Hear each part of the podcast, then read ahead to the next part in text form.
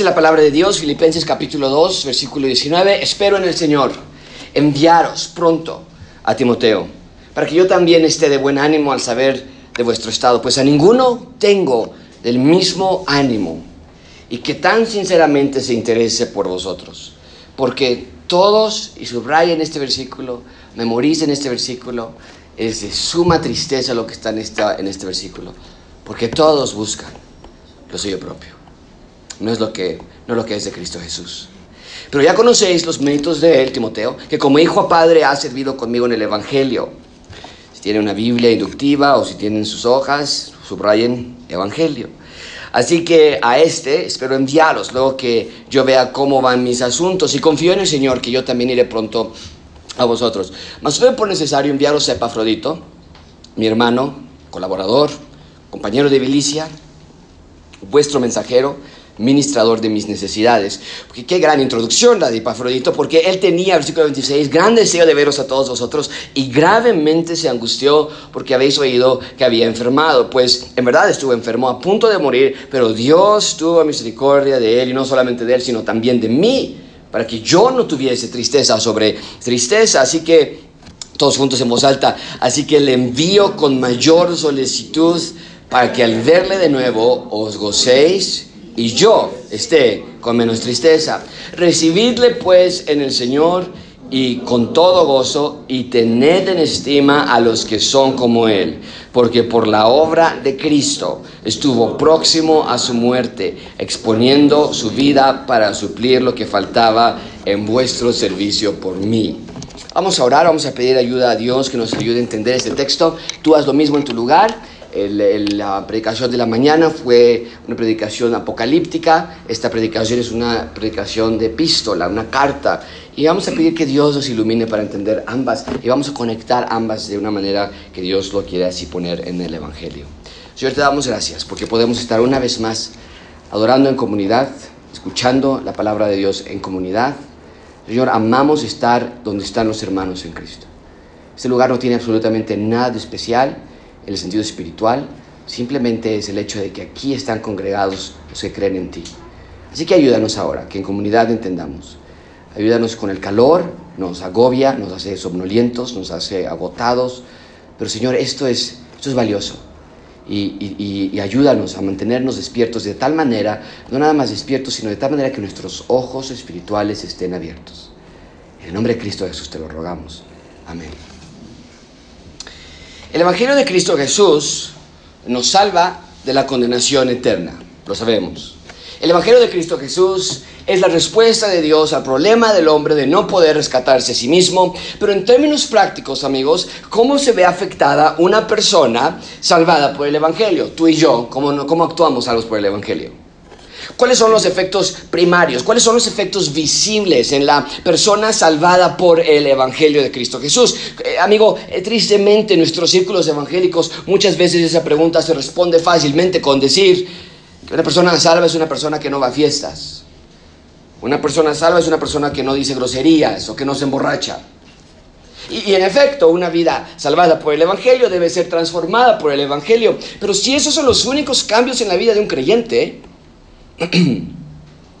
entonces me temo que hemos cambiado moralismo por espiritualidad. Porque el Evangelio agrega vida espiritual a la persona que anteriormente estaba muerta. Efesios 3, 2, 1 nos dice eso. Entonces, la evidencia primaria, mucha atención con esto, de una persona salva debe ser vida, precisamente vida espiritual. Mucha atención con esto, amigos.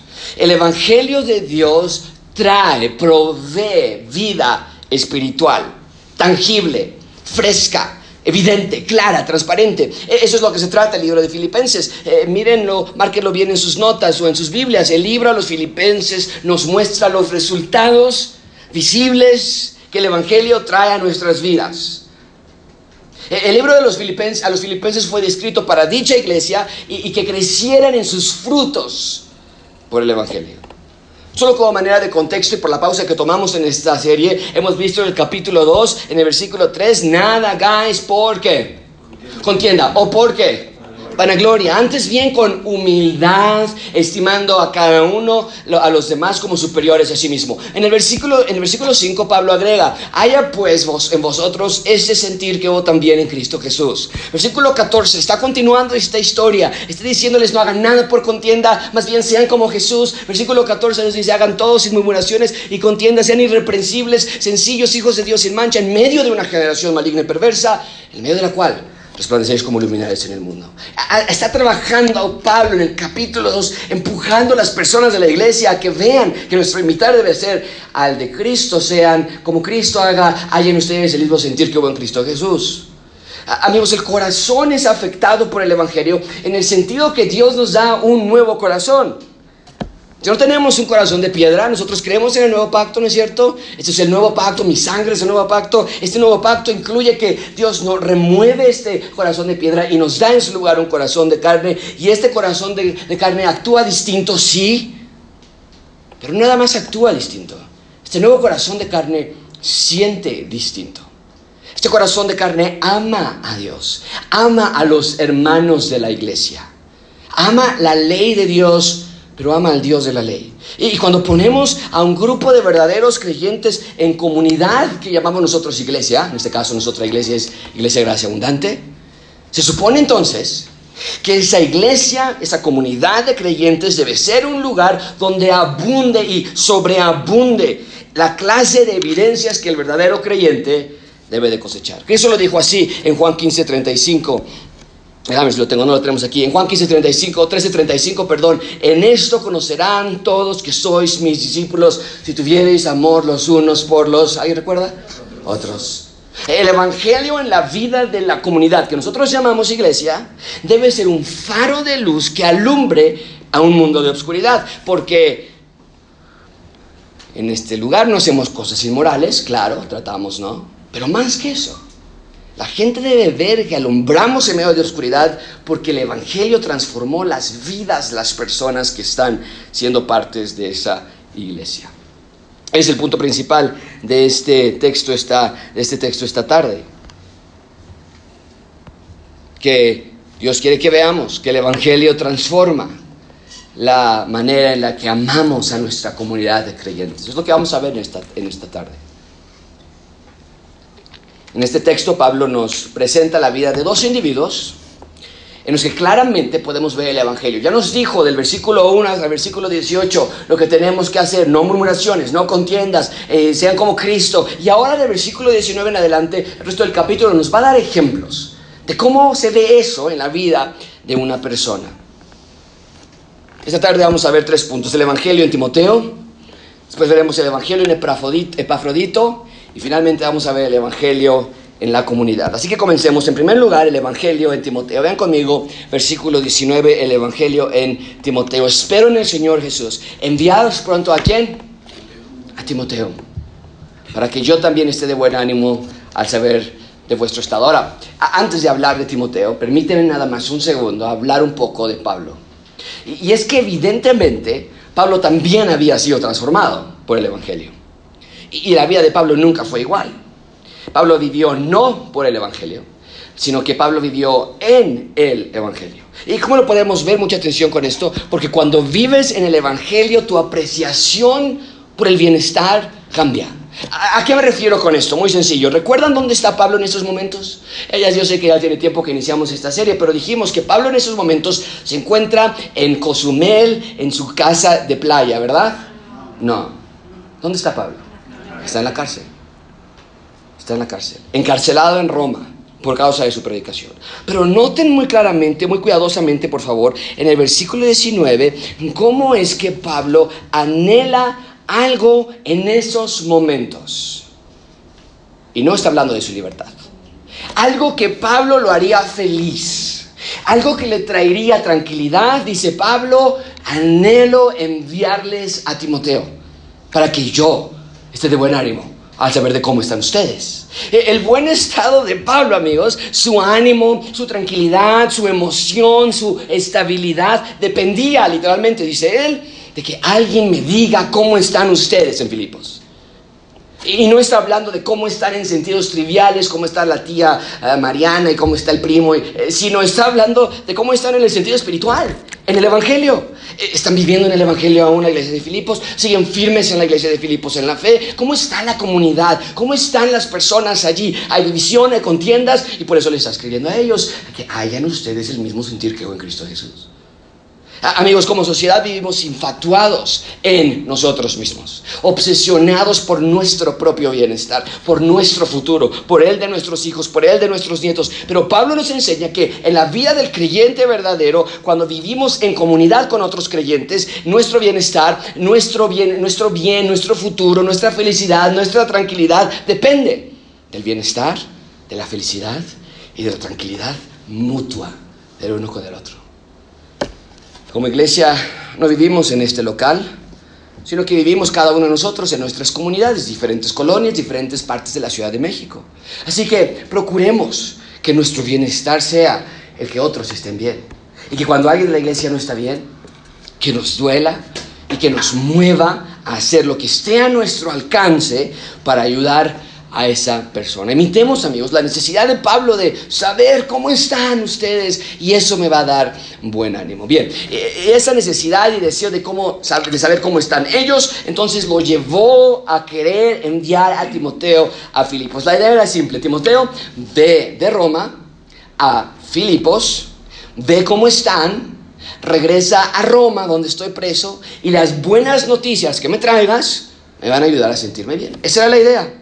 Pero noten muy rápidamente en el versículo 19 que Pablo dice, espero en qué? En el Señor Jesucristo. En otras palabras, mis planes, dice Pablo, mis deseos, aun cuando en esencia son buenos, los subordino a la voluntad de Dios. En las palabras de Cristo diría él que no se haga mi voluntad, sino que se haga la tuya. Sí, Pablo quería saber cómo estaban los filipenses. Sí, Sí, Pablo quería enviar a Timoteo, pero antes que nada, Pablo quería obedecer a la voluntad de Dios. ¿Sabes algo? Eh, muchos de nosotros batallamos en esta, en esta área. Deseamos cosas buenas. Queremos cosas que no son malas, pero, las, pero no las ponemos debajo de la voluntad de Dios, ¿sabes? Sino que hacemos todo lo que esté a nuestro alcance para lograrlo por nosotros mismos. Y nos congratulamos cuando lo obtenemos. Y bien lo hacemos así porque lo hiciste en tus propias fuerzas. Pero amigo, cada vez que hacemos algo, mucha atención, cada vez que hacemos algo fuera de la voluntad de Dios y fuera de los tiempos de Dios, estamos descaradamente desafiando a nuestro Padre. Así que todo lo que hagas y que todo lo que quieras y que todo lo que desees esté subordinado a la perfecta voluntad de Dios. Ahora, ¿quién era Timoteo? Nos dice el versículo 19 que iba a enviar a un tal Timoteo. Timoteo era un ciudadano griego, no era un judío. Que desde la niñez, nos dijo Pablo, su abuela y su madre lo habían instruido en las sagradas escrituras que le hicieron sabio para la salvación. Y su vida fue dedicada entonces a vivir en el Evangelio también por el resto de sus días. E, en este momento, evidentemente, estaba sirviendo de apoyo a Pablo. Estaba en Roma, en compañía con ellos. En ese entonces, cuando alguien estaba en la cárcel, la persona presa en la cárcel dependía totalmente de familiares y amigos y personas que estuvieran allí. E, en la cárcel no proveían alimentos para el preso. En la cárcel no proveían de medicinas, no proveían de cuidados, nada. El preso estaba totalmente dependiendo de amistades y de familiares. De tal modo que lo que estaba haciendo Timoteo era hacerse cargo de Pablo mientras Pablo estaba en la cárcel. Ahora vean qué es lo que el Evangelio transformó en la vida de Timoteo. Versículo 20. Pues a ninguno tengo del mismo ánimo y que tan sinceramente se interese por vosotros. En primer lugar, vemos que Timoteo se interesaba por otras personas. Pablo dice que Timoteo tenía el mismo ánimo. En, otras palabras, Timoteo tiene el mismo deseo que yo tengo. Se parece a mí, quiere lo que yo quiero, busca lo que yo busco. Y específicamente en este versículo, Pablo expresa que su similitud se centraba en que Timoteo se interesaba por otras personas también. Eso es, lo, eso es esencial para la vida en comunidad, buscar el interés de otras personas. Pero eso no debe ser algo nuevo para el creyente. No es lo que ya vimos en Marcos 10:45 la semana pasada. El Hijo del Hombre no vino para ser servido, sino vino para qué? Servir. ¿Y para qué? Dar su vida en rescate por muchos. Mucha atención con ese versículo, lo vamos a ver en Epafrodito en unos minutos. Dar su vida en rescate por muchos. Entonces, si el cristiano es un imitador de Cristo, no debe ser sorpresa para el cristiano que tenga que interesarse y que deba haber interés genuino por otras personas. No podemos decir, oye, no, a mí no me... Yo soy una persona muy privada, a mí no, a mí, mira, yo no me meto, que no se metan conmigo, yo no me meto con ellos. No podemos decir eso, porque no es lo que un creyente verdadero hacía. Vivimos en una sociedad donde cada quien busca lo suyo propio donde cada quien se preocupa por su seguridad, por su futuro, por su salud, por sus finanzas, por su empleo, por su jubilación. Y Pablo nos dice aquí que Timoteo era caracterizado por tener un interés por otras personas. Ahora, observen cuidadosamente el adverbio que Pablo antepone en su descripción. Dice versículo 20, a ninguno tengo del mismo ánimo que tan sinceramente se interese por ustedes. Timoteo se interesaba por otros, sí, pero era sinceramente. En otras palabras, era transparente, sin ganas de ser loado, sin ganas de ser alabado o agradecido o exaltado o querido. Porque amigos, me temo que muchos de nosotros, a veces sin siquiera notarlo, a veces tal vez imperceptiblemente, tenemos interés por otros, sí, porque nos gusta. En lo más íntimo de nosotros, tal vez, en lo más profundo de nuestro corazón, tal vez, pero nos gusta que la gente nos diga, ay, el pastor es tan bueno, se interesa por mí me habla por teléfono, me manda mensajes. Hay una parte interna de nosotros que le gusta el reconocimiento. Se vuelve adictivo entonces el servir a otros para que mantengamos nuestra reputación de que siempre estamos ayudando. El pastor siempre está ayudando. No, diré el pastor te regresa la llamada en cinco minutos. Y es una reputación que comenzamos a construir, pero no debe ser amigos, así amigos, el interés a otros debe ser sincero. Si estás pensando, oye, le tengo que marcar para saludarlo Oye, tenemos que ir a visitarlo para llegar, llevarle un regalo. O tenemos que llamarle para que vea que estamos al pendiente. Entonces nuestras motivaciones son incorrectas. Pero no así Timoteo. Timoteo tenía un cero interés en recibir alabanza propia, en recibir adoración propia. Ahora, Pablo no nada más nota que Timoteo se interesaba por otro, sino que apunta que Timoteo no buscaba lo suyo propio, sino que en lugar de eso Timoteo buscaba lo que es de Cristo. Vean conmigo versículo 21.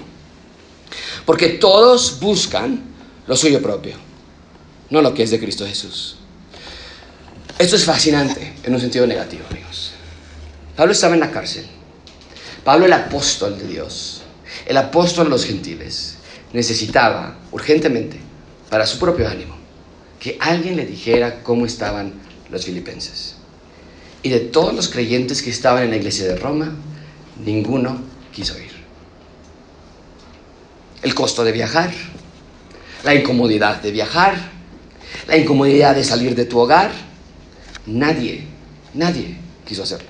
Entre los cristianos de Roma no hubo nadie. No hubo nadie que hubiera dicho, yo voy, Pablo, yo, yo voy, yo, yo me encargo, yo te traigo noticias. ¿Qué quieres que les diga? ¿Por qué? Dice Pablo, porque todos buscan lo suyo propio. Amigos, no nada más es egoísta no querer servir a Dios con tu vida. No nada más es descortés no ayudar a Pablo en esta misión. El punto es que es totalmente, y, mucha atención con esta palabra, es totalmente anticristo. Buscar lo tuyo propio es absolutamente anticristo. Es opuesto a lo que Dios vino a hacer cuando se encarnó en la tierra. Amigos, el punto de Filipenses es que el Evangelio debe radicalmente tocar cada área de nuestras vidas y, vemos que en algunos creyentes de Roma, no en todos, pero en algunos creyentes de Roma no estaba sucediendo eso. Tal vez algunos no podían ir por salud, por problemas. Pero los que sí podían ir, dice Pablo, no quieren ir porque están buscando su propia comodidad, su propio interés. La pregunta para ti es, ¿estás buscando lo tuyo propio? ¿O estás buscando lo que es de Cristo Jesús? Porque en este versículo nos da un trágico principio, una trágica verdad, que en las iglesias puede haber muchos que solamente buscan lo suyo propio, o puede haber algunos que buscan lo que es de Dios. ¿En cuál grupo estás tú? Todos necesitamos una verdadera y, pesada evaluación en nuestras vidas, amigos. Porque incluso yo mismo, al pastorear esta iglesia, lo puedo estar haciendo con la motivación incorrecta. Pablo lo dice así en Colosenses 3:17, que todo lo que hagan, todo lo que hagan, sea algo que digan o sea algo que lleve una acción física, háganlo todo en el nombre del Señor Jesús. Y cuando cada vez que damos la palabra Señor en el Nuevo Testamento, podemos sustituirla por la palabra Mesías. Que todo lo que hagamos lo hagamos en el nombre del Mesías Jesús, dando gracias a Dios Padre por medio de Él. Buscar las cosas de Cristo Jesús, amigos, quiere decir que buscamos lo eterno, buscamos lo celestial, buscamos lo verdadero. ¿Recuerdas lo que Cristo le dijo a la samaritana estando en el pozo? Dios está buscando verdaderos adoradores que le adoren en dos maneras. ¿Cuáles? En espíritu y en verdad. Entonces sé ese verdadero adorador, que le adora no solamente con no decir groserías o no engañar a tu esposa, sino que le adoras con tu espíritu, con tu ser, con tus pensamientos y que todo lo que haces, sea en la escuela, en el trabajo, en la familia, está envuelto dentro de la palabra de Dios. Eso es lo que hacía Timoteo. Timoteo decía, yo no quiero lo mío, yo quiero lo de Cristo. Yo no busco lo mío, yo busco lo de Cristo. ¿Y de dónde obtuvo Timoteo ese ejemplo? Podríamos decir de Pablo, era su maestro, y, y estaríamos en lo correcto. Podríamos decir de otros creyentes y podríamos decir que está bien. Pero ¿de dónde Pablo obtuvo ese ejemplo? ¿De, dónde Timoteo tuvo ese ejemplo? Ya Pablo nos lo había revelado en el versículo 5. Allá en ustedes el mismo sentir que hubo en quién? Cristo Jesús, nuestro ejemplo es Cristo. No el gurú que me habla del éxito, no el chico de YouTube que me da claves para ser rico, no la amiga que me da consejos de cómo ser positiva, no mi jefe de trabajo que me muestra cómo ganar más, sino Cristo. Cristo es mi ejemplo en todas las áreas de mi vida. Bien, no nada más Timoteo se interesaba por otros, no nada más Timoteo buscaba lo que es de Cristo, sino que también, nos dice Pablo, Timoteo se caracterizaba en que el Evangelio lo había transformado y ahora quería ser un verdadero servidor de Dios. Vean conmigo versículo 22, un verdadero servidor de Dios. Dice, pero ya conocéis los méritos de él, Timoteo, que como hijo a padre ha servido conmigo en el Evangelio. El testimonio de Pablo, de Timoteo, dice Pablo, era conocido por ustedes. No era algo nuevo que Pablo estaba tratando de defender en la vida de Timoteo. Era conocido, Timoteo, por ser un servidor, como hijo a padre, lo describe Pablo. ¿Qué quiere decir eso? Que lo hacía con respeto, que lo hacía con admiración, que lo hacía con obediencia, Timoteo, dentro de la iglesia. Y noten que el trabajo era en el, ¿qué? Evangelio. La labor, tu labor está dentro del Evangelio. Esos son los límites. Si salen de esos límites ya no lo hacemos. Ya no. Por eso en esta iglesia tratamos de que esos sean los límites. ¿Por qué no hacen aquello? ¿Por qué no van allá? ¿Por qué no cantan esto? ¿Por qué no hacen? Porque nuestros límites es el Evangelio, nada más. Somos una iglesia simple, esencial. Es lo que Pablo nos está diciendo. Nuestra labor está dentro del Evangelio. Y para Timoteo el criterio era muy simple. Muy simple. Si hay alguna tarea que yo puedo hacer, para el avance del Evangelio, cuenten conmigo. ¿Qué tal tú? ¿Cómo sirves a la iglesia? ¿Cómo sirves a tu comunidad, a tus hermanos, a la iglesia? Hay tantas maneras en las que podemos servir en, la comunidad con nuestros de creyentes junto con nosotros. ¿Podríamos orar por ellos?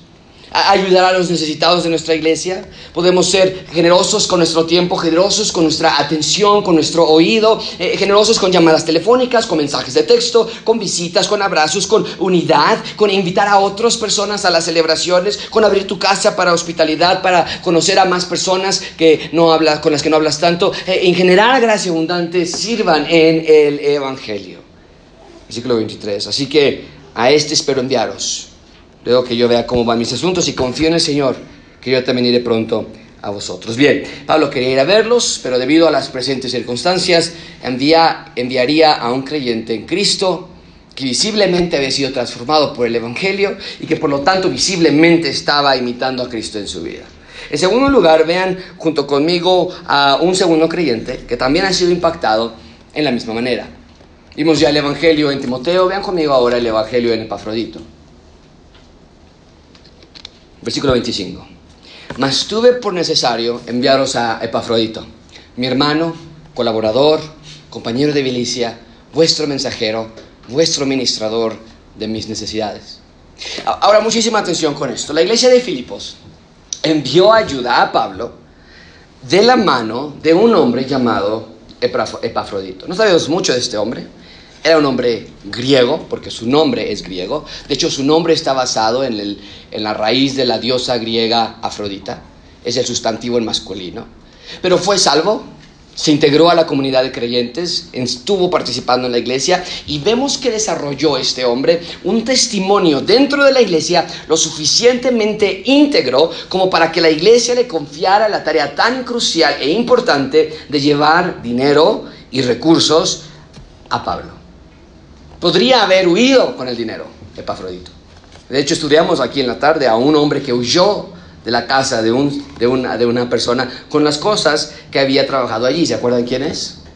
Onésimo, cuando estudiamos, el libro de Filemón. Podría haber hecho eso lo mismo Epafrodito. Podría haber tardado más tiempo en llegar.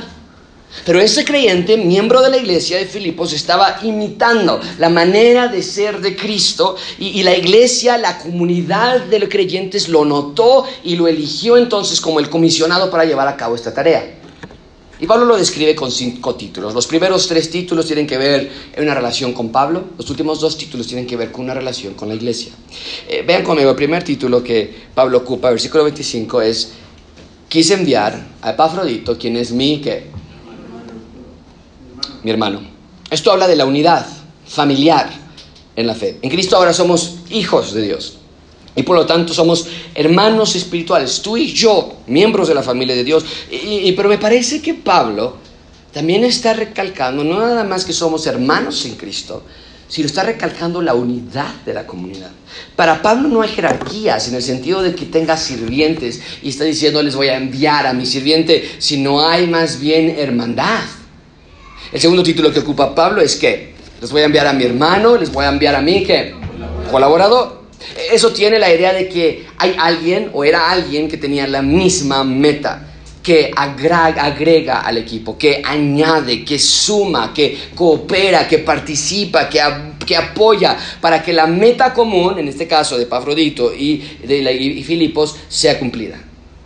¿Cuál era la meta común en este caso? Que el avance y el progreso del Evangelio no se detuviera. Mi meta, mi pregunta para ti es muy sencilla. ¿Cómo estás colaborando tú para la, causa del Evangelio. En la iglesia, eres conocido como Epafrodito lo era, por ser un colaborador apoyando a la causa mutua y común del Evangelio. Todos tenemos que trabajar en esa área, amigos, pero la manera más sencilla de colaborar en el Evangelio en este sentido es hacer discípulos de Cristo. Busca a dos o tres personas con las que te comprometas a animarles durante la semana, a buscarlos, a ayudarlos, a orar por ellos, para que juntos sean discípulos de Cristo. El tercer título con el que se le conoce a Epafrodito era hermano, colaborador, ¿qué más? Compañero de milicia. Pablo estaba en Roma, estaba preso y toma prestado este término que él ve diariamente, la milicia. Tiene soldados que lo resguardaban y ve a los soldados en acción. Y en Epafrodito ve a alguien que está dispuesto a dar su vida por él mismo. Ven Epafrodito a alguien que está a su lado, acompañándolo, protegiéndolo de todos lados. Están juntos en la batalla. Está Epafrodito literalmente arriesgando su vida por la causa del Evangelio. E, ese era Epafrodito, un fanático diríamos nosotros. La respuesta es no. Pablo lo llama un creyente en Cristo. Pero a lo largo de los años hemos quitado elementos del cristianismo que para Pablo eran esenciales. Por ejemplo, ser un soldado del Señor Jesucristo. El cuarto título que ocupa Pablo para describir, describir a Epafrodito es que es vuestro mensajero. Dijimos que los tres primeros títulos tienen que ver con Pablo. Es mi colaborador, es mi hermano, es mi compañero de milicia, pero ahora es su este mensajero, es su ministrador, la iglesia. Es el mensajero de la iglesia de Filipo. La palabra mensajero es la palabra apóstol. Y Epafrodito no era un apóstol como lo era Pablo y los otros discípulos, pero estaba actuando como un apóstol, sirviendo a la iglesia con una misión y con un mensaje sencillo. Recuerden que la palabra apóstol simplemente significa enviado. Epafrodito era un enviado de la iglesia, estaba sirviendo, estaba llevando un mensaje de cuidado y de amor y de oración para Pablo. Y en ese sentido estaba actuando como un apóstol para el servicio de Dios. Y en nuestro caso es igual, amigos. Nosotros somos enviados de Dios con un propósito y con una misión muy clara. ¿Cuál es? Ser, nos dijo Pablo en el versículo 14, luminares en medio de un mundo oscuro y hostil. Esa es nuestra misión. Ese es nuestro llamado. Somos enviados de Dios para su servicio.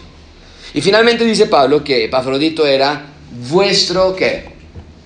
Está en la pantalla, es vuestro ministrador de de mis necesidades. En otras palabras, él era el encargado, él era el representante, el vocero de la iglesia de Filipos para ministrar y atender las necesidades de Pablo. Era un ferviente, era un humilde cuidador de Pablo en nombre de la iglesia de Filipos. Este era Epafrodito, un hombre servicial, dispuesto, disponible para el servicio de la iglesia. Pero mucha atención con esto, amigos. Epafrodito no servía a las personas. Epafrodito servía a Dios. En otras palabras, Epafrodito no trabajaba para sí mismo, sino trabajaba para parecerse a Cristo. Era un cristiano, esto va a parecer una locura en nuestro, en nuestro siglo XXI del cristianismo, pero era un cristiano que quería parecerse a Cristo. ¿Qué tal tú? ¿Te quieres parecer a Cristo en tu vida? ¿En lo que piensas? ¿En lo que haces? ¿En cuándo lo haces? ¿En dónde lo haces? ¿O quieres alcanzar tus propias metas, tus propios sueños? Como Pablo lo pondría, eres uno de los que buscan lo suyo propio.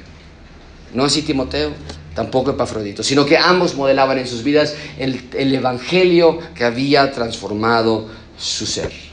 Ahora ven conmigo, versículo 26. Porque él tenía, Epafrodito, tenía gran deseo de irles a ver eh, de veros a todos vosotros y gravemente se angustió porque había oído que había enfermado, pues en verdad estuvo enfermo, a punto de morir.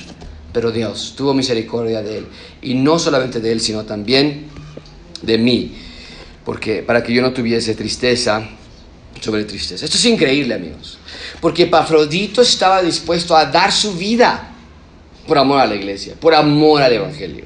Cristo lo dijo así en Juan 15:13, nadie perdón, nadie tiene que, nadie tiene más amor que este, está incompleto el versículo, que uno ponga su vida por sus, ¿qué?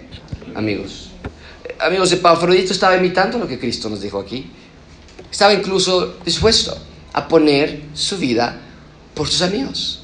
Eh, ahora, esto no quiere decir que tú y yo tenemos que convertirnos en mártires, sino que la idea es que debe haber un deseo incansable de ver por el bien de otros, la necesidad de ver que el Evangelio avance y progrese y se expanda en la tierra. Eso es lo que Epafrodito estaba haciendo. Y Pablo está diciendo, Epafrodito, se enfermó. Y está triste. ¿Por qué está triste? Porque ustedes van a estar tristes cuando sepa que él está enfermo. Y yo estoy triste porque ustedes están tristes y él está triste porque ustedes están tristes y saben que lo voy a enviar de regreso para que ustedes estén bien, él esté bien y yo esté bien. Esa es la idea. Así que versículo 28, le envío con, con mayor solicitud para, para que al verle de nuevo, si ustedes se gocen y yo esté con menos tristeza.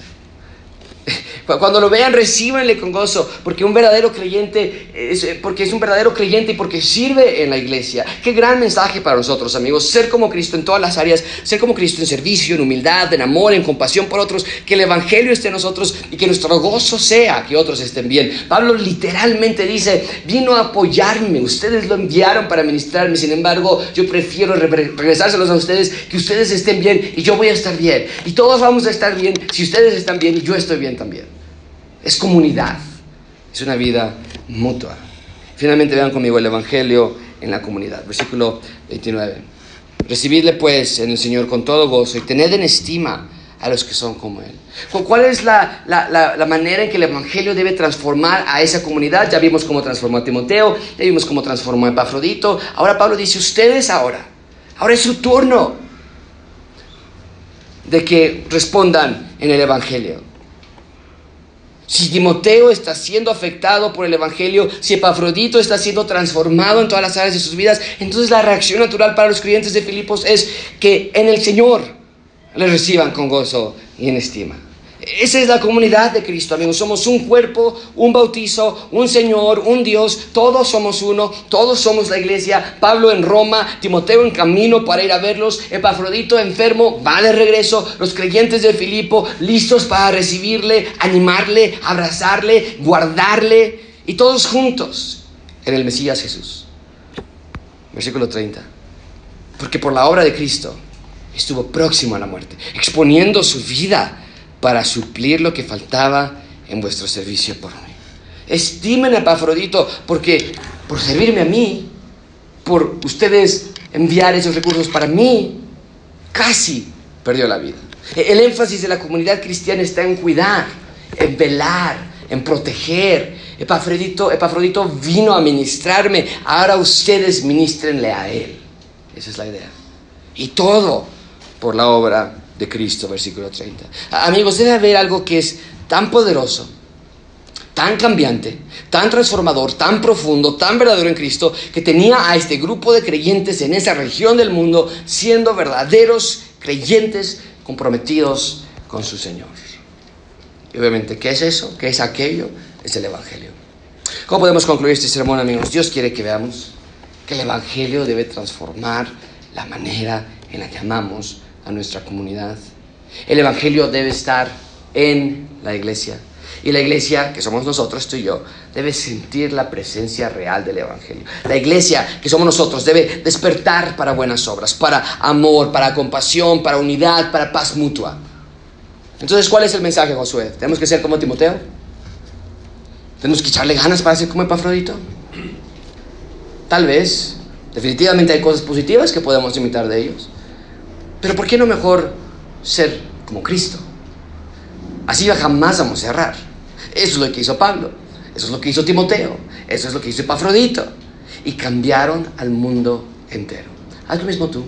Que esta semana que va a empezar, permitas que el Espíritu Santo de Dios te convenza de tu pecado, te permita que haga lo que no puedes hacer tú, pon tus ojos en Cristo, lee tu Biblia para que sepas cómo es Dios y sé como Cristo entonces. Vamos a orar.